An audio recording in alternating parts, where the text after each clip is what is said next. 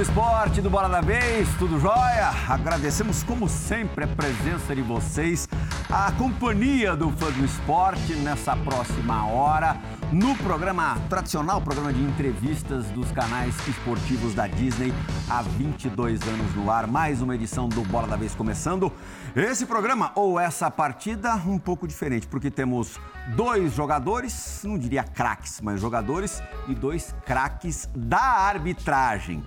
Direto da sala do VAR em Porto Alegre, nosso analista de arbitragem, Carlos Eugênio Simon. Que legal tê-lo conosco mais uma vez, Simon. E aqui comigo, antes de apresentar o convidado, o entrevistado, Gustavo Zupac, para mais uma vez me auxiliar numa entrevista do Bola. Bora. Nosso convidado é o árbitro de campo, Anderson Daronco, dos principais árbitros do futebol brasileiro, seguramente na atualidade o mais conhecido, porque apita as principais partidas, algumas das principais partidas, e também pela estatura, 97 quilos distribuídos em 1,89m, quase 1,90m.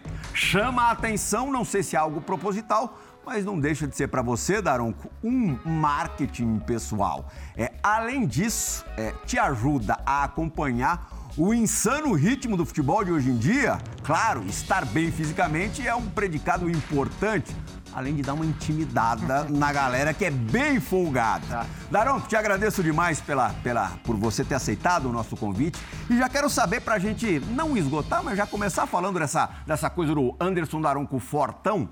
No que, que isso te ajuda mais? No que, que te auxilia mais? É, no marketing pessoal ou na questão técnica, prática de dentro de campo? É, primeiramente, André, é um prazer tá, tá participando do programa. Gustavo também, com Simon, é, nem se fala, um colega Confraria Gaúcha. de profissão, colega de arbitragem no Rio Grande do Sul. A gente teve a oportunidade de, de conviver junto em alguns momentos.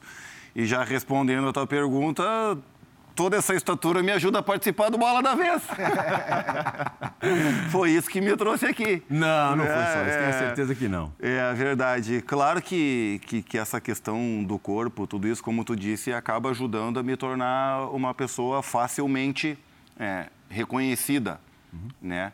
E agregando a isso o, o- a, a- a capacidade profissional, os jogos que a gente acaba é, realizando, isso realmente me torna é, uma pessoa, como tu disse, facilmente conhecida na rua, no aeroporto. Isso a gente consegue sentir, né? E muitas vezes um próprio carinho, sabe? Isso é A abordagem, na a maioria das vezes, é carinhosa. Não, 95% Mesmo das sendo vezes. árbitro de futebol. Até porque os caras não são loucos.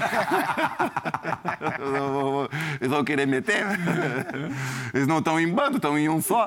É, aí, assim, em aeroporto, assim, em alguns locais, tem algumas regiões do Brasil também, principalmente, e, e- em que é possível sentir bastante esse carinho, assim, as pessoas torcerem e gostarem do nosso trabalho. Até pela forma de, de, daqui um pouco de, de atuação no campo, é, um pouco essa imposição do, do, do respeito ou aspecto disciplinar, muitas pessoas gostam disso, sabe? Então, é, é, a maioria das abordagens são assim, pessoas pedindo para tirar foto, dizendo que são fã do trabalho, que bacana, gosto de assistir o jogo é, quando tu apita.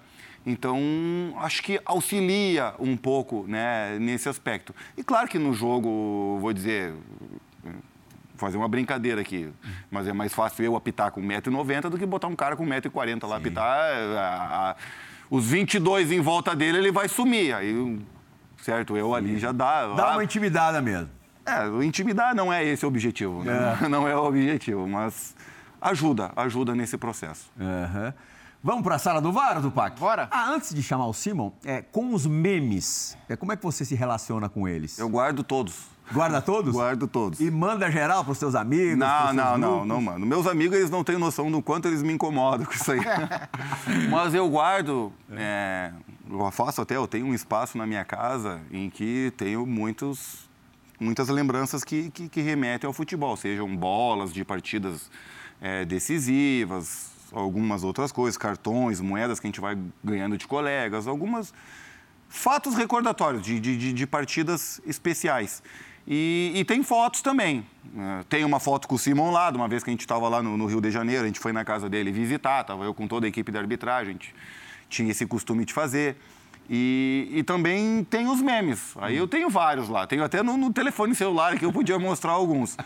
É, e eu imprimo e no final da minha carreira, porque agora realmente tem alguns que incomodam e tal, mas no final da minha carreira eu vou botar todos eles expostos Camisa, lá e vou poder. De jogador? Ou é antiético para o árbitro? Não, pedir não dá, né? Fica complicado pedir. Às vezes o, o, os clubes, por uma boa é, uma prática até, uma gentileza uhum. e, e, acabam presenteando. É um, é um, antes ou depois dos jogos, acabam presenteando, que é uma, como eu disse mesmo, é uma gentileza, sabe? E eu, eu faço questão de, de, de guardar isso porque é uma lembrança, é uma história, lembrança né? positiva, porque a arbitragem, eu estou árbitro agora, né? Sim. No futuro, não sei até quando isso vai, e, e, vai ser a história que eu vou ter para contar é, dos, do, dos jogos que eu fiz, as bolas que eu tenho guardada lá. O Simon tem bola da Copa do Mundo, eu não tenho a bola da Copa do Mundo, mas eu tenho bola lá de finais de todos os campeonatos estaduais que eu participei, de final de Copa do Brasil, de jogos de eliminatória de Copa do Mundo, enfim. É, são, são recuerdos que, que, que eu vou ter depois lá para mostrar para meus netos, enfim, ó, uma época lá eu estava nesse jogo aqui assim, apitei tal jogo assim, tal clássico. E isso é mais uma prova, uma lembrança. E, e também quando eu faço um churrasquinho lá na minha casa, eu tenho a oportunidade de convidar meus amigos, é algo que eu posso me exibir. eu convido eles, digo, eles ficam lá babando, eu digo, é, é verdade, eu estava lá. Carlos Eugênio Simon, mais uma vez eu digo que que alegria tê-lo conosco participando mais uma vez do Bola. É, você foi um bom anfitrião? Ao nosso convidado Anderson Daronco quando você o recebeu no Rio de Janeiro? Oh, bom dia, um prazer enorme, uma satisfação, a recíproca verdadeira, afirrar o mesmo respeito a você, ao Zupac, e hoje a grata satisfação de estar com o Anderson Daronco aí. Tomamos um chimarrão na época lá no Rio de Janeiro, nos encontramos várias vezes, e logo que o Daronco começou na arbitragem, ele nem sabe disso, é, já faz algum tempo, o Daronco tem 40 anos de idade, de Santa Maria, e despontavam dois árbitros no Rio Grande do Sul, o Daronco, de Pelotas, e o Jean-Pierre, de Pelotas. O Francisco Noveleto, era então presidente da Federação Gaúcha de Futebol, me chamou lá na, na, na Federação de Simon, tem dois árbitros que estão pintando bem, eu queria que tu desse uma olhada neles. Pois eu fui ver o Daronco apitar e vi o Jean-Pierre apitar. Eu disse para ele, eu digo, Noveleto, para mim o melhor é o Daronco, é o que vai mais longe. Ah, o outro é bom árbitro também. E o Noveleto disse: Não, eu discordo de ti. Eu apostaria minhas fichas no Jean-Pierre. É, e hoje está tá, tá provado de que o olho do ex-árbitro aqui tinha razão, tanto é que o Davi está aí como árbitro da FIFA. E, na minha opinião, daqui a pouco ele estará também com uma bola na estante de uma Copa do Mundo. Talvez não 2022, que já estão pré-selecionados, o Klaus, Rafael Klaus e o Wilson Sampaio uh, que na minha opinião é equivocadamente, o Daronco teria que estar nessa lista, mas 2026 ele é o forte candidato. Até por isso, Daronco, te parabenizo também por aceitar os convites da imprensa. Eu, na minha época, aceitava todos que eu podia ir, porque a informação é pública, o torcedor, o telespectador tem direito de saber e o árbitro tem que se manifestar. Né? O árbitro é um dos coadjuvantes do futebol, uma pessoa importante, que tem que dar a sua versão dos fatos, então te parabenizo. Continue assim, não é participando de programas, na medida do possível, sempre equacionando com a, o trabalho de arbitragem, que é muito difícil. Mas vamos entrar nas perguntas. E a, a pergunta que eu te faço é a seguinte: você, há algum tempo, eu já votei como melhor árbitro do futebol brasileiro, no ano passado não, você deu uma decaída, esse ano voltou a ser o velho Daronco, também está tá como primeiro lugar. Mas eu, no começo, e aí vamos falar do VAR, essa ferramenta que está tão sendo debatida hoje nos quatro cantos do país e no mundo. Me parece que no começo do VAR no futebol brasileiro, você não se adaptou muito bem, você não sabia se ia e tomava a decisão do VAR, se voltava. Eu acho que você deu uma vacilada tremenda, não se adaptou muito com essa ferramenta. Parece que agora você entrou nos eixos. É por aí? É, Simão, eu concordo contigo. É, Antes de entrar na pergunta, eu vou ter que dar uma corneteada no noveleto também. Ele apostou a ficha dele errado, ele ia perder o dinheiro dele. De vez em quando ele me manda umas mensagens lá, até no último jogo que eu, que eu fiz agora, ele mandou uma mensagem, me chama de gringo. É, gringo, pode tomar um vinho hoje para comemorar, porque hoje tu foi bem. Deixa de ser mão de vaca, não vai tomar cerveja, toma um vinho. Eu disse, não, pode deixar, Chico. E, mas é, eu concordo contigo, assim, eu, eu cometi, embora a gente não seja difícil, a gente tente se policiar nisso, mas o meu processo de adaptação com a ferramenta, ele foi um pouco mais sofrido e, e um pouquinho mais demorado, digamos assim. Talvez por um pouco de questão de, de personalidade, talvez, e, como eu digo, eu cometi um erro é, não estou falando de erro de, de, jogos. Específico. Mas o erro que talvez todo árbitro, quando chegou a questão da, da ferramenta, a, aquela luta muito grande, aquela resistência da questão do tu ir no vídeo, sabe? De tu ir ao monitor. É, tipo assim, porque no início tudo era uma novidade, e aí quando o VAR lá te chama, teu colega te diz assim, Daronco, recomendo uma revisão é, para ti aquilo dali é um atestado que tu errou no jogo, uhum. certo? Porque era até então algo que a gente não tinha. Até antes, todos nós tínhamos essa questão do erro pós-jogo, uhum. sabe? Aí tu lidava isso das diferentes formas que a gente consegue. Lidava com o erro, com a repercussão, com, com, um grau de impacto disso numa partida. A partir da entrada do VAR, a gente começou a ter essas emoções durante a própria partida. Uhum. Entende? Então, existia essa resistência. Eu já estou me segurando para não falar um palavrão aqui. É, tipo, quando o colega te chamava, tu pensava assim, porra, sabe? Fiz cagada, uhum. sabe? Vou ter que ir lá.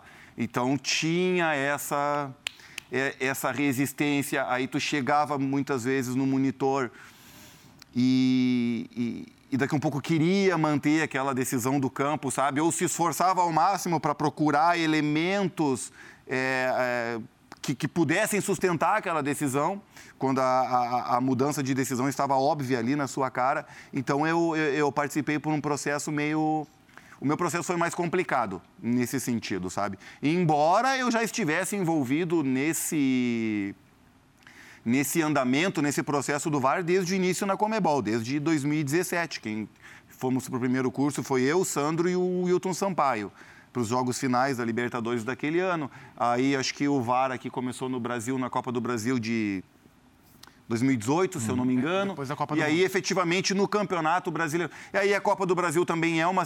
É, é, é uma competição diferente do Campeonato Brasileiro, porque depois no Campeonato Brasileiro aqui jogos de pontos corridos e aplicação da ferramenta em massa é uma outra realidade do que em jogos eliminatórios, do que na Copa do Brasil. É, acho que eu até vi aqui imagens, acho que eu, eu fui o primeiro aí no VAR, acho que num, num jogo lá do, do, do Bahia e Palmeiras, e aquilo ali é, é... Eu achei até que as pessoas tinham essa expectativa do primeiro uso do VAR no, no Brasil. Ainda, um frisson. Ainda fui o sorteado. É. Né? então, é eu, eu, eu tive esse, essa dificuldade, sabe? Por mais que quisesse decidir tudo no campo, sabe? Não era uma questão de, ah, vou deixar para o VAR salvar a minha pele. Não, queria decidir isso no campo. Mas talvez lidar com esse, com esse sentimento de ir no vídeo, da mudança de decisão, isso daí pode ter sido um pouco mais é, complicado para mim, algo que agora eu consigo perceber que já do do, do, do, do ano passado, assim, do, do, daquela assim, do meio do ano passado já para essa temporada, eu consegui é, ajustar isso aí e, e, de fato tenho muito, muito poucas idas né, no, ao, ao monitor e isso é importante porque também significa que a gente está decidindo tudo corretamente no campo. É, agora no mês de novembro começam a ser liberados os áudios do VAR. Você, como árbitro, se sente mais protegido ou mais exposto com a liberação dos áudios? É, eu não diria exposto, porque a gente não tem nada para esconder, certo? É, é, a gente sabe que essa liberação vem para atender um desejo da imprensa, dos torcedores, para uma, é uma curiosidade para saber o que, que os caras estão falando Exato. ali, sabe?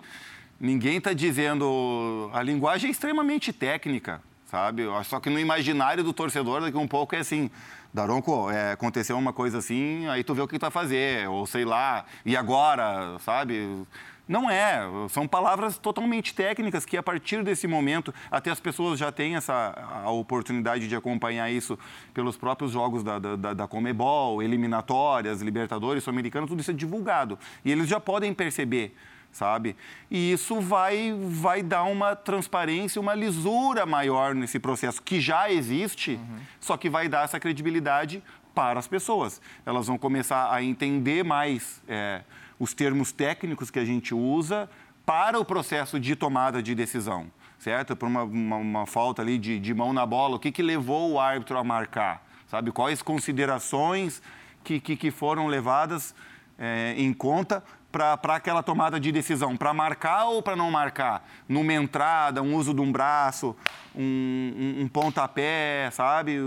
Pontos de contato, intensidades, tudo isso a gente acaba é, debatendo ali, argumentando. Isso vai ajudar, ajuda a imprensa e vai ajudar os torcedores também a entenderem um pouco mais esse, esse processo. E, e, já tivemos aí, sei lá quantos, é, 1.500 jogos também, para nos adaptarmos a isso. Uhum. Obviamente que no início desse processo, é, repito, não há nada para ser escondido, mas daqui um pouco esses diálogos eles eram meio é, acidentados, é, daqui um pouco uma palavra fora uhum. de contexto, a gente sabe que ela pode ser muito mal interpretada, sabe? É, então, deu tempo para a gente é, treinar, trein... porque a gente acaba treinando no jogo essas situações. Claro que a gente tem alguns períodos de treinamento, reuniões toda semana, mas deu tempo para nos adaptarmos. E certamente já evoluímos muito desde o princípio, estamos num estágio muito melhor agora e possivelmente daqui a um tempo vamos estar melhor ainda, né? E isso vocês vão poder acompanhar agora a partir também desses áudios que vão ser liberados. Uhum. A gente tem algumas perguntas gravadas para você nesse Bora da Vez. Uma delas é da nossa analista de arbitragem, temos o Simon e a Renata Ruel aqui analisando a arbitragem nos canais esportivos da Disney. Ela tem algumas perguntas para te fazer agora.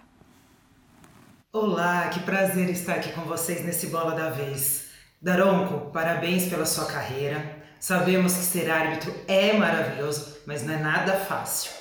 Eu queria saber de você o que você vê como o maior desafio hoje para um árbitro de futebol. O que você entende que é a maior dificuldade que o árbitro hoje enfrenta e o que você mudaria no protocolo do VAR? O que você entende que seria necessário para ajudar a ferramenta a ser mais eficiente, mais eficaz? Um abraço! É, primeiro, um abraço também para a Renata. Prazer estar conversando com todos vocês e contigo especificamente agora. É muito boa essa pergunta da, da, do que mudaria. É, vou deixar ela, por favor, me lembre, porque eu, daqui a um pouco tá eu respondo a primeira e acabo me esquecendo dela. Não vai escapar, não. É, dificuldade do árbitro hoje é o jogo em si. Né? Está cada vez mais rápido, sabe? O jogo é muito intenso, é muito dinâmico e, e aliado a isso tem todo o entorno do jogo também, repercussões, mídias. Eu, particularmente, eu sou um cara que não que eu me escondo. Claro que eu tenho a minha rede social, mas eu digo assim, de acompanhar os fatos. Eu não fico acompanhando o que falam antes, é, ou fico caçando ali o que falam depois, porque se for fazer no isso... intervalo você não vai ali no celular? Não, se eu fizer isso eu vou ficar louco, hum. não tem como sabe? A, a, a, informação chega. Teus próprios amigos, depois do jogo, eles mandam assim, Badrão, tu viu o que falaram aqui? Tu viu que o cara falou que tu afinou na rua? Uma coisa assim, entendeu? De, desse fato. Sempre vai ter alguém para botar uma pilha. Sempre, entendeu? Então, não... Eu tento me afastar disso. Mas é algo com que tu tem que lidar, sabe? A gente tem que lidar com a cobertura esportiva também. A gente tem que lidar com os comentaristas de, de, de, de arbitragem. Digamos assim, não estou dizendo que, que, que que é péssimo. Não, muito pelo contrário. Isso ajuda muito as pessoas a atenderem, entenderem. Sim, mas vocês a, são a examinados com lupa. É. Exatamente. É. Eu tô a todo instante durante os 90 minutos, a gente agora sim com uma lupa maior ainda. Não, não escapa nada. Algo que talvez aí num cinco anos atrás, 10, 15, isso não, não existia. Mas o VAR não deu uma atenuada nisso? Não facilitou um pouco a guerra de vocês? Facilitou, mas também foi um elemento a mais. Antes os caras choravam só do campo de jogo, agora os caras choram do campo e quando não tem motivos no campo eles encontram o VAR para chorar, entendeu? É a linha, é o frame. É, os caras conseguem contestar a linha do impedimento, sabe? Então é É complicado. Vou te falar que Aí... essa, essa linha ajustada. Mas vocês têm que confiar no sistema. Mas... Tem que confiar no sistema. A questão é assim. Mas botou a linha nos só, pontos só, corretos. Só o parênteses, mas eu não ponho a mão no fogo que o, o, o sistema, estou falando o lado é, técnico da coisa, seja absolutamente confiável. Justamente por isso. O frame da batida. É... Não, mas isso é, por exemplo, para pegar um impedimento, primeiro a gente tem que ir lá na, na batida da bola. Uhum. Então não é antes e nem depois da, não é nem naquele frame que o pé pegou e a bola já se movimentou, Sim. que faz aquele então é no exato momento. Tu tem que encontrar isso aí, um frame para lá, um frame para cá. Mas e se o operador não pegar? Ver... Não, mas tem que pegar. Uhum. Vai pegar, não tem como não. Entendeu? E depois na linha, botar os pontos corretos ali. O que a gente sabe é que muitas vezes alguns estádios, por um ângulo daqui ou dali, Sim. pela câmera, ele te passa a impressão que um jogador pode estar à frente do outro. Uhum. Certo? Até mesmo nós, de vez em quando, eu estou vendo assim, eu tô, tô lá, no treinamento, porque eu faço pouco VAR, mas a gente vê os caras trabalhando. E aí tu pensa assim, não, não pode ser, cara. Não pode ser, esse cara tá, esse cara tá impedido. Mas não tá.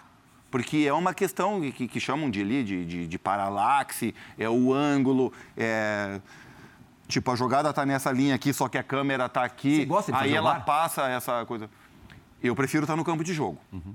É, eu até trabalhei muito pouco como VAR. Eu não devo ter passado no, no teste. no teste. Eu não devo ter passado no psicotécnico. E o que, que você mudaria VAR. no VAR? É, eu não sei se tem algo a mudar hoje é, da forma como está. Ela, é, ela é uma forma que funciona muito bem.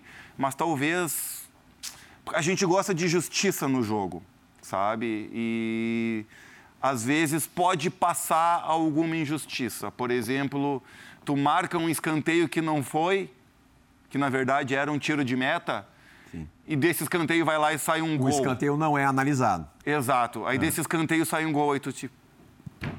Sabe? Tu. Uhum. Que droga. Né? Não foi justo.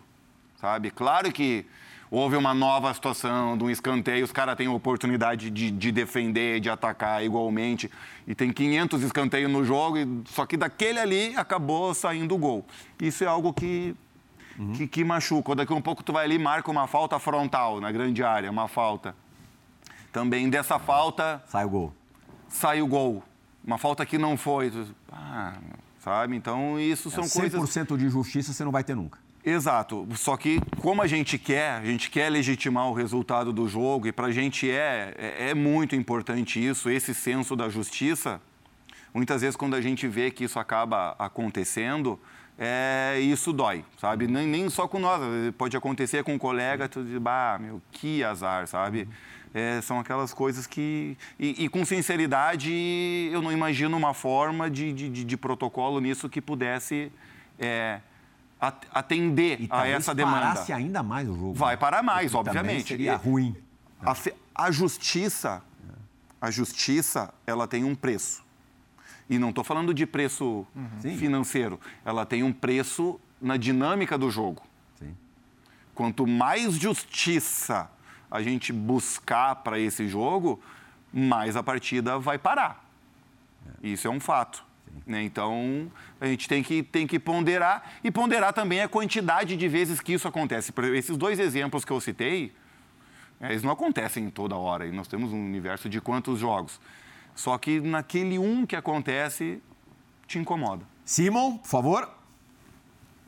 É, não, eu estava acompanhando o raciocínio. Eu sou um dos comentaristas, Taronco, que não confio, te confesso que não, inclusive em cima de dados científicos de que não é 100% confiável a ferramenta no que tange a impedimento. Nós já tivemos no Campeonato Brasileiro um gol mal anulado do Luciano do São Paulo contra o Atlético Mineiro, reconhecido pela comissão. Nós já tivemos no futebol brasileiro um jogo no São Januário em que o sol atrapalhou, a câmera não foi testada antes. No mesmo São Januário, nós já tivemos um lance em que o árbitro validou o gol, depois desvalidou, demorou cinco minutos né, no jogo 4 a 0 do Botafogo Vasco, cinco minutos para tomar a decisão, ou seja, é essa questão que você falou e que o Pirral também falou. É um operador que está colocando, são 30 frames por segundo. Se você botar o pé aqui, o cara está impedido, não está. Nós estamos falando de tio de cabelo, de ponta de pé, de ponta, de ponta do dedão do pé, ponta do nariz. Lance que a própria FIFA já está debatendo né, alguma alteração na regra número 11 do impedimento. Quem melhor adequou para mim, fez essa adequação, foi a Premier League. Né? O futebol inglês sempre na vanguarda do futebol mundial, engrossando as linhas. Mas, enfim, é um debate né, que está sempre à baila. Agora, trazendo para o lado do campo, que é, uh, que para mim é a grande deficiência do futebol brasileiro. Você, na minha opinião, hoje é o melhor árbitro do futebol brasileiro. Nós estamos terminando o Campeonato Brasileiro da Série A com 38 rodadas. Você apitou 50% da competição. É justo isso? Eu quero estar em todas, né? Porque árbitro é assim sabe? A gente gostaria de, de estar em todas as rodadas. Fisicamente, também sei que isso não é possível.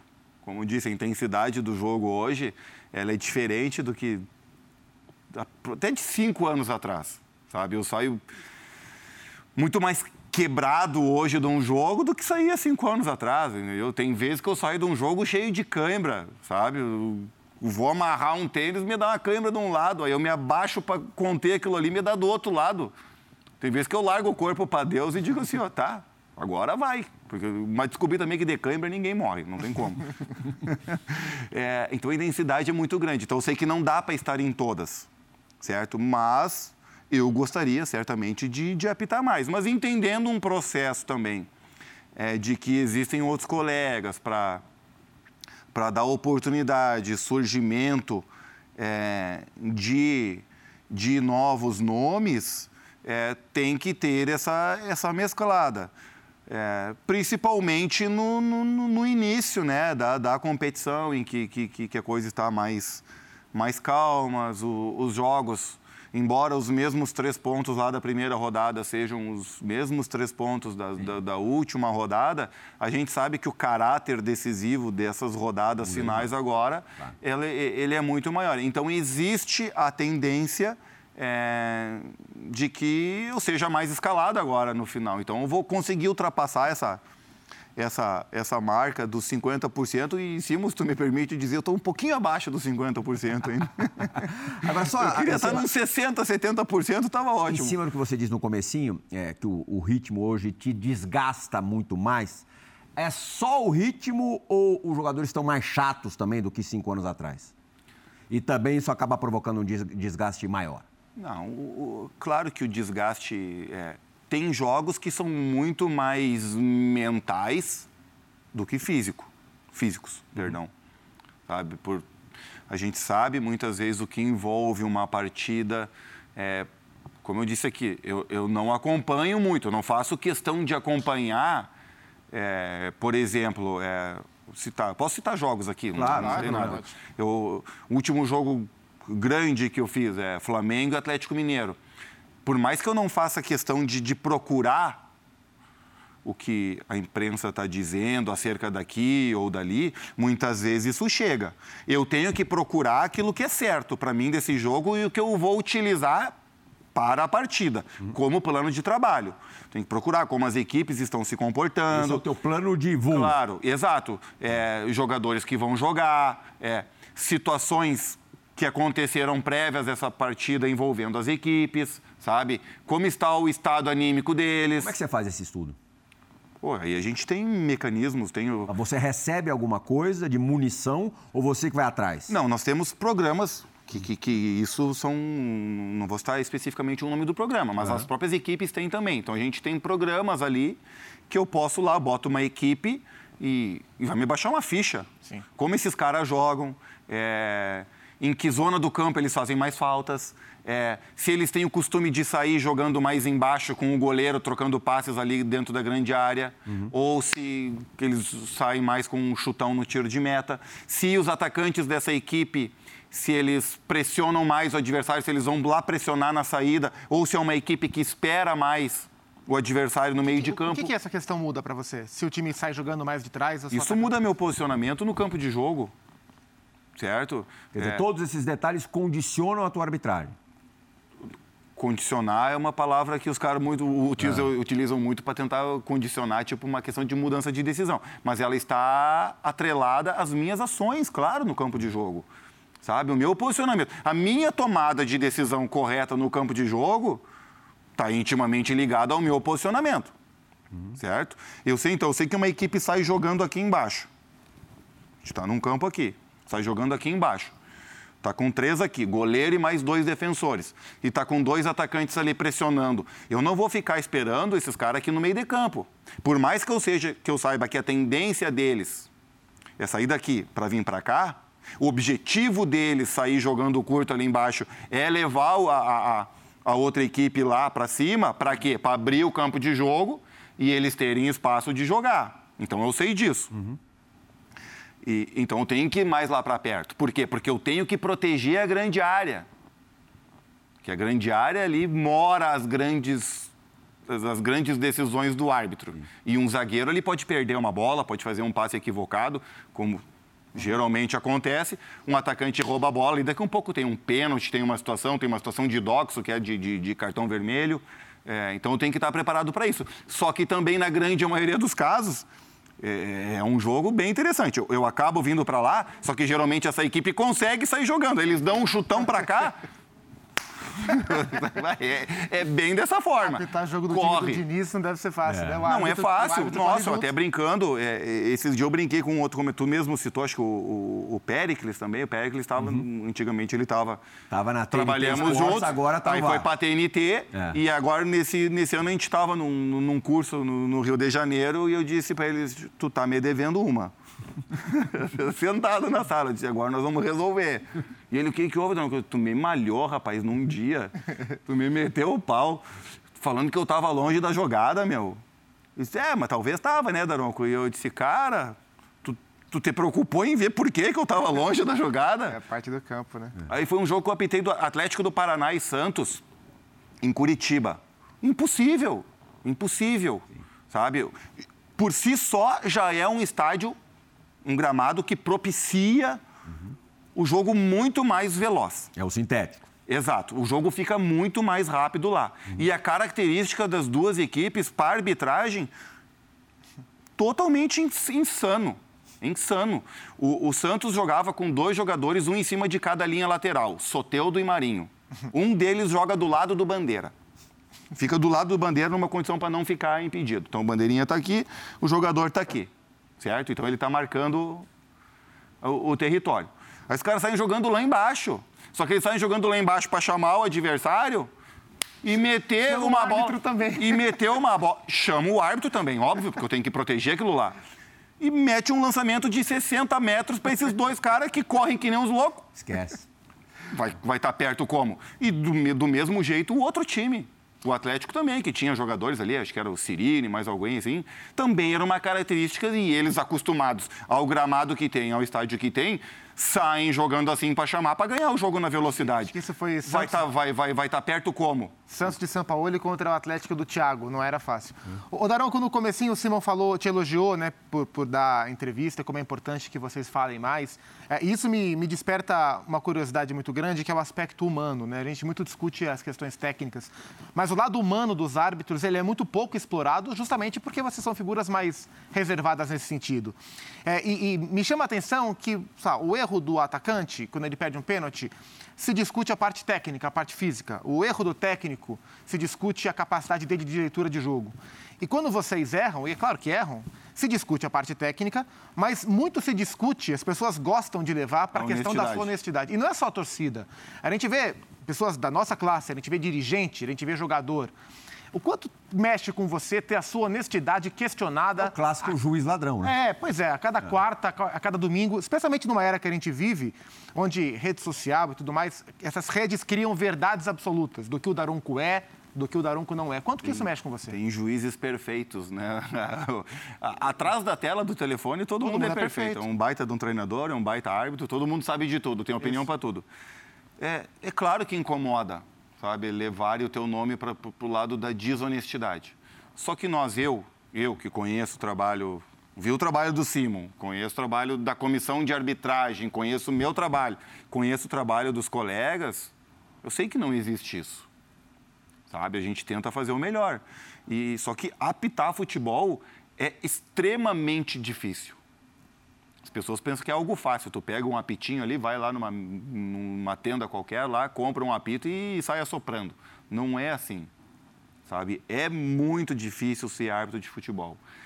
E, e, muitas vezes as pessoas elas acabam tendo essas opiniões porque elas não se colocam no teu lugar, uhum.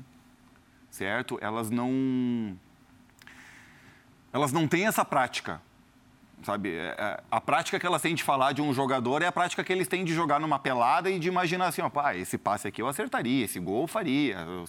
Eles têm essa vivência. Agora eles nunca experimentaram pegar um apito para ver se tu vai lá conseguir enxergar uma mão num chute que o cara dá lá não sei quantos quilômetros por hora, ver se teu olho humano vai conseguir acompanhar essa trajetória de bola.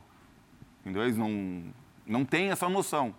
E é muito mais fácil para eles e até para o seu gosto, eu digo para o seu, seu ego, sei lá o termo, mas eles acreditarem que tem um complô uhum.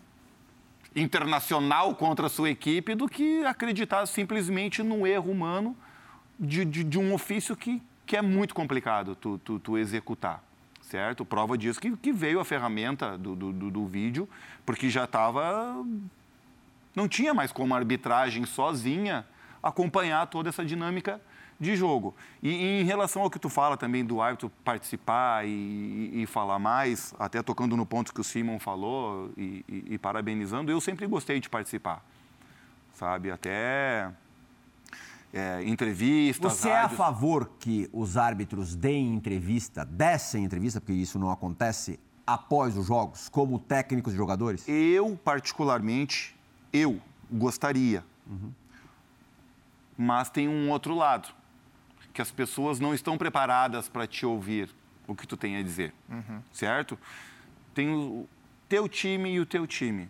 Eu vou chegar depois de um jogo lá e vou dizer, olha, André, é, realmente eu estava num, tava numa posição que não era adequada, num ângulo que não favorecia a minha tomada de decisão, eu acabei imaginando, interpretando equivocadamente esse lance e, infelizmente, eu acabei errando.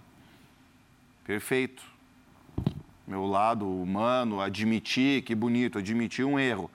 É, agora, como os torcedores vão interpretar isso daí? Como a equipe dele vai interpretar isso daí? Como uma terceira equipe envolvida vai interpretar isso daí? Quando a equipe dele que foi favorecida, quando eu for apitar essa terceira equipe com a equipe dele. Os caras vão trazer lá. O próprio Daronco falou lá na outra vez que errou a favor deles. Os caras vão trabalhar tudo isso. Isso vai acontecer. A tua equipe, quando eu for apitar ela de novo contra uma outra, vai usar também. Ó, o próprio Daronco já admitiu que, que errou contra nós. Certo? Então, eu diria que seria muito bonito isso. Louvável, inclusive, o cara chegar e explicar suas tomadas de decisão. Certo? Mas talvez as pessoas não, não estejam, não estejam preparadas para escutar isso. A última pergunta do primeiro bloco do Bora da Vez de hoje é do Carlos Eugênio Simon. Por favor, Simon. Uh, Daronco, você falou há pouco aí que é, o, o, corpo começa a cobrar a fatura. Treinamentos, o estresse, né, as emoções do futebol são muito altas, enfim. Qual é a sua opinião sobre o profissionalismo da arbitragem? Se tem que ser profissionalizada? E segundo, Recentemente, a CBF renovou com o patrocinador até 2024, que vocês usam estampado na camisa quando entram em campo. Uh, vocês participam dessa negociação? Quem é que representa? É a ANAF que representa vocês? Tu está satisfeito com a Associação Nacional dos Árbitros de Futebol, que é a ANAF? Como é que é esse negócio aí é, é, nessa questão financeira? E se você é favorável à profissionalização da arbitragem? Não, claro que eu sou favorável à profissionalização Creio que toda a categoria é. Né? Só que o árbitro também tem que, tem que enxergar os dois lados. Né? A gente, o árbitro sempre falou na questão da profissionalização numa via em que ele está cobrando os seus direitos, no caso, uma segurança financeira, uma segurança de saúde, os, todos os benefícios que vêm a isso. E muito, muito pouco se fala também no que o árbitro teria que dar em contrapartida, porque a gente, é, talvez um dos aspectos que, que dificultem isso no, no, Brasil são as nossas dimensões, uhum. é muito grande. Como é que nós vamos reunir todos esses árbitros profissionais? É, como vai ser? Os caras vão morar tudo num lugar? Porque a partir do momento que a gente é profissional, a gente já é, claro, cobrado como profissional. Isso é sem dúvida, certo? Principalmente dentro do campo e nossas atitudes e condutas fora do campo de jogo. Só não temos isso, digamos, no papel. E não digo uma cobrança por parte de comissões, é, é uma cobrança de todo o, o meio esportivo, certo? E só que a gente também teria que dar algo em troca. A gente vai ter teria que treinar todos os dias fisicamente, é, tecnicamente. É, como você daria isso? Vamos, vamos morar todo mundo, sei lá, chutar uma sede aí, vai, vai, vai, morar todo mundo no Rio de Janeiro, vai deslocar todo mundo. Como é que vai ser isso? Vai ter pequenos centros em cada em cada estado ou em cada região do, do, do país, é, é, algo que tem que ser muito bem debatido. Claro que também toda essa segurança e, e um aparato daria melhores condições de arbitragem, como tu mesmo disse, a parte física.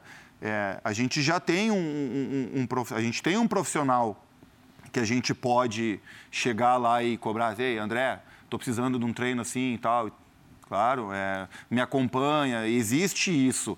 Temos profissionais. Existe no... esse suporte. Existe o suporte, claro, o suporte físico, é, o suporte técnico, ele existe, é, o suporte psicológico existe, a gente tem toda essa, uhum. Essa questão. Agora, claro que, que, que isso ficaria muito mais estreita essa ligação. E seria basicamente um contato quase que diário e pessoal. Então, a arbitragem também teria que que, que se adequar a isso aí. Mas seria extremamente benéfico. Simon teve a, a, a, a oportunidade de participar é, de inúmeras competições, é, aquelas competições que duram 30, 40 dias. Tu vê o quanto tu consegue avançar numa competição dessas quando tu tem treinamento todo dia no campo de jogo, é, com tomadas de decisão, tu tá ali com o preparador físico do teu lado, tu tá com, com, com os instrutores técnicos do, do, do, do, teu lado ali também, dizendo, ó, faz isso, faz aquilo, treinamentos de campo que efetivamente é, vão, vão te mostrar situações de como tu tem que se posicionar, é, como se portar em certas coisas. Isso iria, iria melhorar e muito né, o, o trabalho da, da arbitragem e, e isso reflete no campo de jogo. E, e eu digo, nós somos muito bons. Tá? A gente, embora é, possa ser seja uma opinião talvez contestada por grande parte da, dos torcedores, mas a gente é muito bom. Mas sabe qual é a maior crítica que, que eu? É claro que é uma crítica pessoal, é, é, faço. E a minha perspectiva em relação à arbitragem brasileira eu acho que o jogo é muito picado. O jogo flui menos do que em outros lugares. Por quê? Pode ser. Pode ser um pouco culpa da própria arbitragem ou um pouco culpa de todo um entorno que vai trabalhar uma tomada de decisão depois, porque a partir do momento em que o árbitro deixa rolar, deixa rolar, ele começa a assumir alguns riscos. Certo? Mas esses riscos não valem a pena para o espetáculo? Ah, vale para o espetáculo. Mas na segunda-feira, eu vou apontar o dedo para ti, mas não é especificamente claro. para ti. Mas na segunda-feira é tu que está trabalhando o meu nome. Porque eu deixei passar uma falta aqui no meio de campo, ou uma possível falta, e saiu o gol lá. Aí, em vez de estarem discutindo o gol que foi bonito ou a equipe, estão discutindo se Quer isso dizer, aqui foi falta ou não. Para isso não acontecer, na dúvida, o árbitro é. dá falta. Não, falta é falta. É. tu, ent tu, entendeu bem a resposta. A, a, questão é que é um esforço conjunto. Sim. Todo mundo quer que o jogo flua. Mas essa conta vem somente no, na arbitragem. Só que tem que, tem que estar nas equipes também.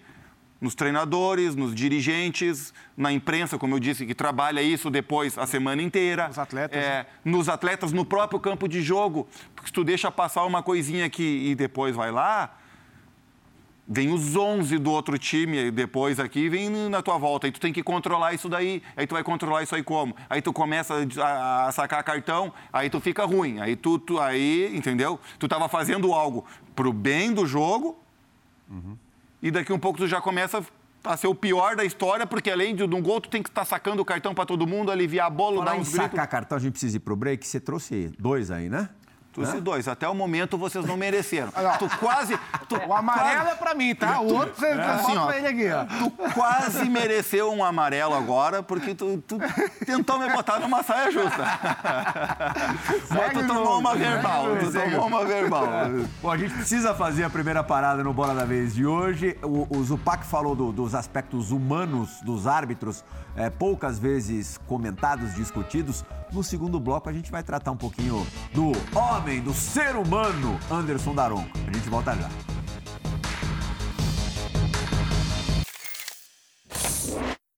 Sempre é um prazer poder estar participando do programa com vocês aí.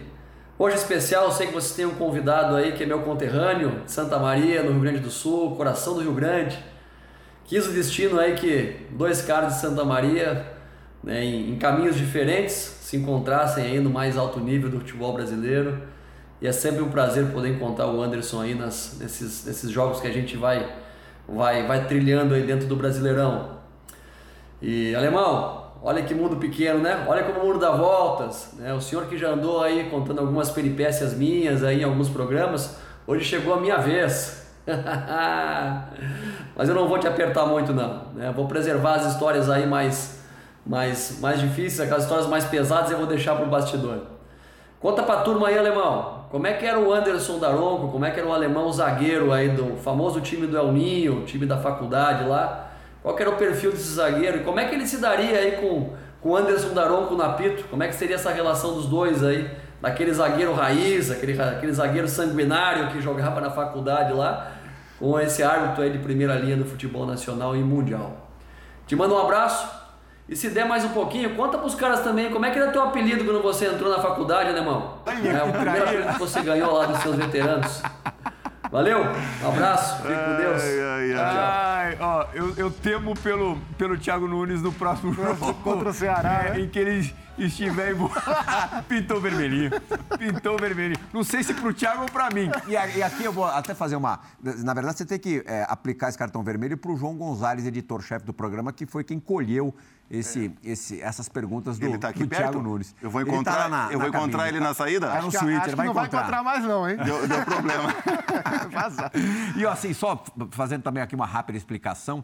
Quando o Thiago esteve, agora não me lembro se foi no Bola da Vez ou no Resenha, eu pedi para o Daronco fazer uma pergunta ou contar alguma história, porque eles foram colegas de, de faculdade, né, em, em Santa Maria. E aí o Daronco falou, ó, eu acho, acho complexo, acho difícil, complicado, uma situação meio, não sei se constrangedora é a palavra certa, porque eu vou apitar jogos dele e tal. É claro que o, o outro lado da moeda aí, não aquela que você joga no, no TOS ali no começo, do- antes de começar o jogo, antes do apito inicial. Essa é, aqui. É, ó, você, você trouxe uma moedinha também.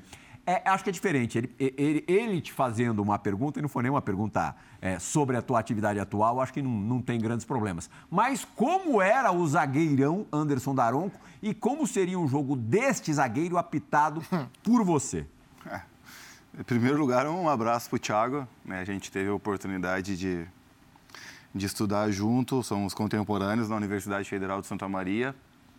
E jogamos muitas partidas de futebol junto, por isso que ele sabe da minha conduta e sabia do meu histórico. É, Não ia dar certo. o Daronco, jogador. Duraria pouco. Não, não, não. Eu chegava junto. Ah, eu saía muito expulso dos jogos. Tipo, eu tinha essa proeza. E jogava, cada, cada jogo era uma expulsão.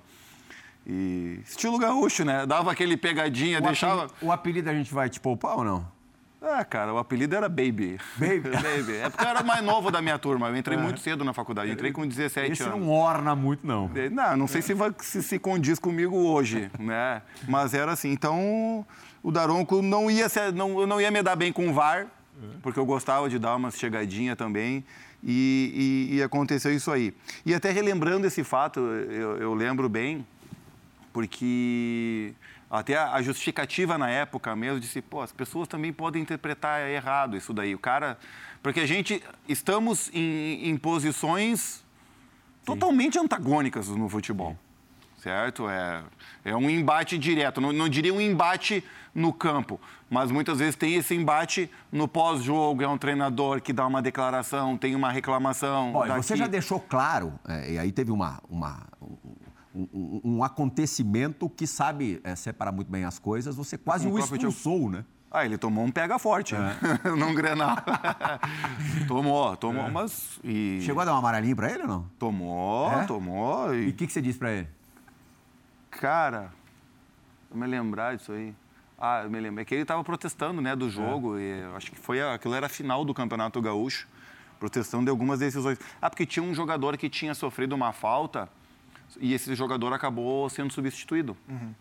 Claro que a gente entende isso, sabe? Só que o, o a lesão dele não foi pela Sim pela pancada da falta. Tipo, ele sofreu a falta, só que num processo de queda, ele acaba se machucando, torceu o pé ali, tipo assim, não foi da pancada, foi Aí um acidente. Reclamou? Foi um acidente. Só que eu entendo isso, que para os jogadores, muitas vezes no campo, para o próprio treinador, com a cabeça no lugar de entender isso daí e baixar e, e, e interpretar isso como um acidente é muito difícil.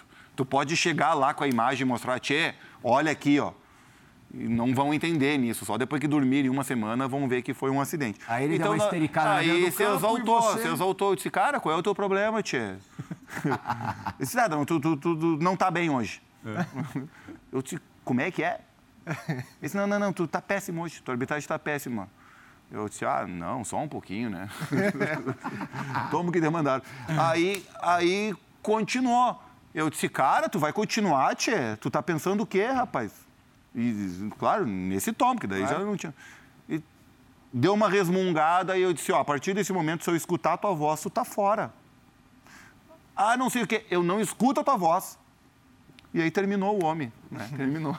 ô, ô Daranco, voltando para essa questão... Do... Ó, a gente tem quatro minutinhos de programa, vamos tentar dar uma corrida para o Zupac e o Simon encerrarem o programa hoje. Voltando para a questão humana, para essa maneira como o árbitro é demonizado nas discussões. Por que, é que uma criança hoje sonharia em ser árbitro de futebol? Ou quem vira árbitro não é por sonho de criança? Cara, eu vou te dizer que das pessoas, como eu disse no início do programa, de, dessa abordagem positiva e, e do carinho, muitas vezes, que a gente sente das pessoas, boa parte delas são crianças.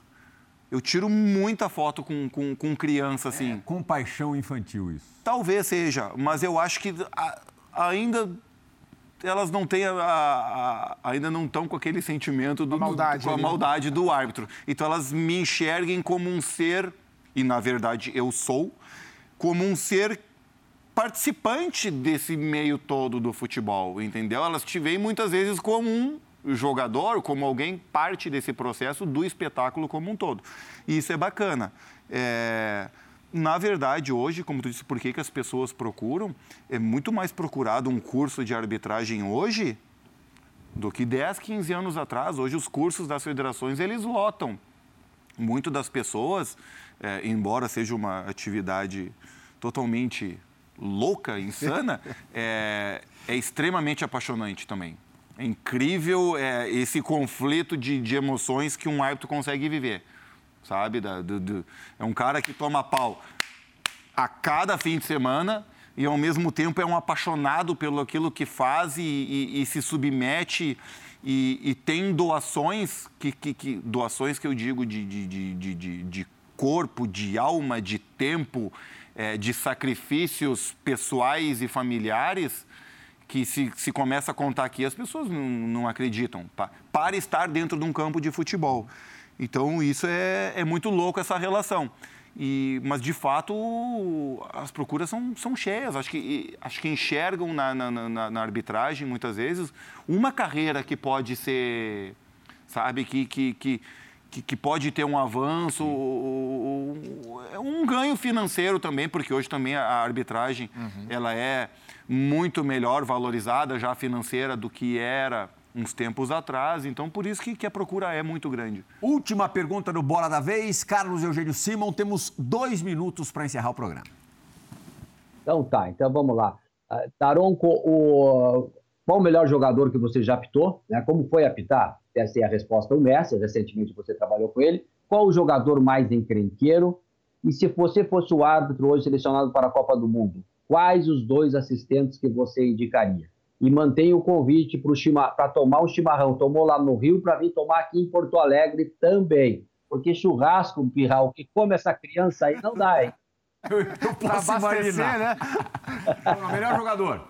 Ah, o Messi, certamente. Eu Você tenho. apitou aquela última partida das eliminatórias passadas Eu tenho, em que ele eu- fez eu- três gols, né? Eu Contra tenho, o Equador. eu tenho a felicidade de, de ter apitado essa partida que talvez tenha sido o, o melhor jogo do Messi Com a camisa da seleção. com a camisa da seleção da Argentina. Então eu tive esse privilégio de assistir o cara demolir perto. com o jogo, Uhum. sabe? Principalmente num jogo em que ele saí, que, a- que as condições eram totalmente adversas, Adversas. saíram perdendo com 30 segundos de partida, o empate não resolveu, eles tinham que ganhar, o mundo inteiro assistindo, o Brasil inteiro assistindo secando e o resto do mundo assistindo querendo que o cara tivesse na próxima Copa. O mais encrenqueiro. Barbaridade. Ah, é sem pipocar. Me botou em saia justa, tia. Ai, ai, ai. Tem alguns aí que não eram fáceis. Eu não posso citar, cara. Vocês vão me Ah, é um só, um só. Um ex-jogador, pode ser um ex? Pode. Um ex. O Luiz Fabiano não era fácil. e os dois assistentes que você levaria para a Copa com você? Barbaridade. Os dois que trabalham comigo. Eu relevaria o Rafael da Silva Alves, certamente. assinaram essa camisa aqui? Assinou aí o Rafael. Ó, é, presente do Daronco aqui. Para mim, muito obrigado. Bela Trouxe também os cartões, a moedinha. Foi ótimo o papo, muito, muito bom. A gente até teria como ficar aqui fácil mais um tempão conversando com você. Você é ótimo papo, ótimo árbitro e muito boa conversa também. Muito obrigado pela entrevista.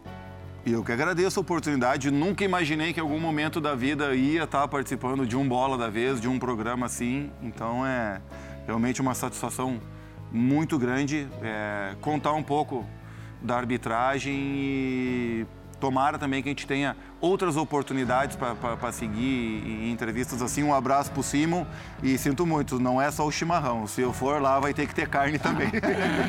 um abraço para vocês. Satisfação é toda nossa, viu, Daronco? Obrigado, Gustavo. Zupac. Muito obrigado, Carlos Eugênio Simon, fã do esporte. A gente se encontra na semana que vem. Tchau!